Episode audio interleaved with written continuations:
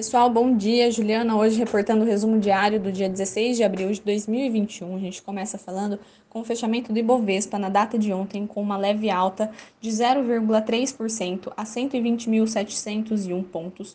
Cotação do dólar fechou ontem a R$ 5,62 índice americano S&P 500 a 4.170,42 pontos e cotação do petróleo Brent fechando a 67,11 dólares.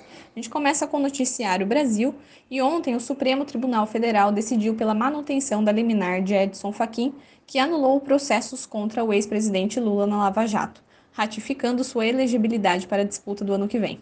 O petista já intensifica as movimentações eleitorais de olho em 2022.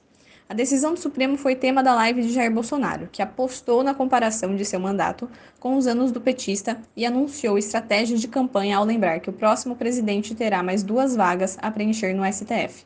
Ontem foram divulgadas as receitas reais do setor de serviços que cresceram 3,7% entre janeiro e fevereiro, muito acima das previsões. Mas o impasse político em torno do orçamento e outras incertezas fiscais seguem como protagonistas aqui no país. Agora, noticiário internacional. Diversos indicadores de atividade divulgados ontem reforçaram um cenário de recuperação econômica robusta nos Estados Unidos. Os pedidos de auxílio-desemprego recuaram de forma expressiva na semana passada para 576 mil, o menor nível em mais de um ano, uma redução de 193 mil pedidos em relação à semana anterior. Ainda no país norte-americano, um grupo parlamentar bipartidário realizou nesta quinta-feira uma reunião para negociar o pacote de infraestrutura. O grupo de cerca de 20 republicanos e democratas diz que o encontro virtual foi um primeiro passo para estabelecer pontos em comum e divergências nas perspectivas dos partidos, e as conversas devem continuar nos próximos dias. A notícia não altera nosso cenário base, que é de aprovação da matéria sem apoio republicano via reconciliation.